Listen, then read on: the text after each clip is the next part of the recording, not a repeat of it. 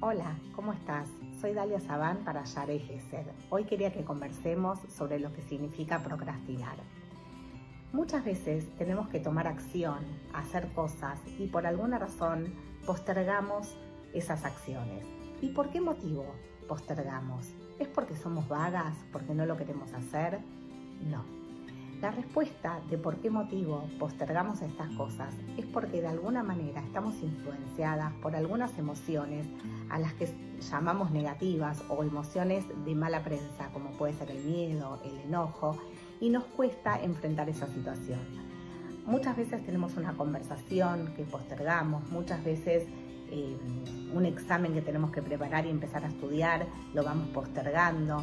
Y como les decía recién, es porque estamos influenciadas por alguna emoción negativa que está ejerciendo en nosotros esta postergación, valga la redundancia. Entonces, tenemos que saber un par de cosas en relación a esto.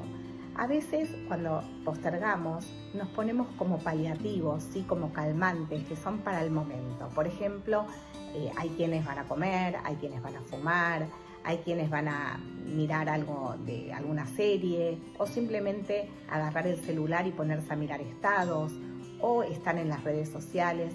Son todas cosas que en el momento nos van a dar una satisfacción, nos van a calmar el momento, pero el problema o la acción que deberíamos hacer sigue estando pendiente y esto trae unas cuantas consecuencias. Primero, el cartelito de pendiente, el decir, todavía no preparaste el examen, todavía no confrontaste esa conversación que tenés pendiente con una determinada persona.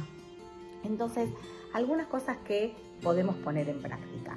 Primero, el primer punto es directamente just do it, como dice la publicidad de Nike. Hacelo directamente, empieza a hacerlo. A veces el objetivo o lo que tenemos que hacer es algo un poco grande o muy ambicioso y la invitación es a poder fraccionar esa meta, ese objetivo. ¿sí? Empezar a hacerlo, diseñarlo, proyectarlo, hacerlo en varias partes. Por otro lado, tenemos que saber que el hecho de que emprendamos algo no tiene que estar todo el escenario, digamos, preparado a nivel perfecto para que lo podamos hacer. Muchas veces decimos, bueno, voy a arrancar a hacer, a estudiar o voy a empezar a hacer ese llamado cuando esté todo perfecto para que yo arranque. Que los chicos estén durmiendo o que estar yo sola en la casa para poder arrancar. Entonces eso son como pequeñas excusas que nos van haciendo que vayamos postergando el poner primera, el arrancar.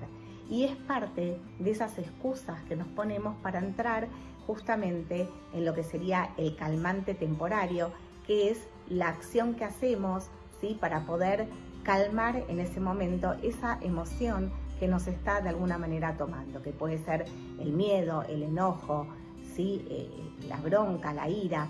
Entonces, dejemos de postergar, ponete en acción y de una vez arranca.